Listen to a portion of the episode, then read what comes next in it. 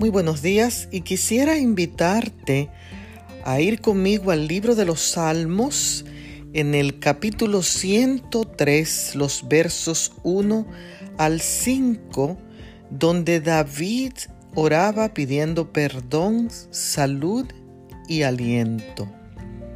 Y dice así, Alaba, alma mía, al Señor, y alabe todo mi ser su santo nombre. Alaba, alma mía, al Señor, y no olvides ninguno de sus beneficios. Él es que perdona todos tus pecados, sana todas tus dolencias, rescata del hoyo tu vida, te corona de amor y de ternura sacia de bienes tu vida y te rejuvenece como el águila. Que el Señor hoy pueda recibir tu alabanza. Dios te bendiga.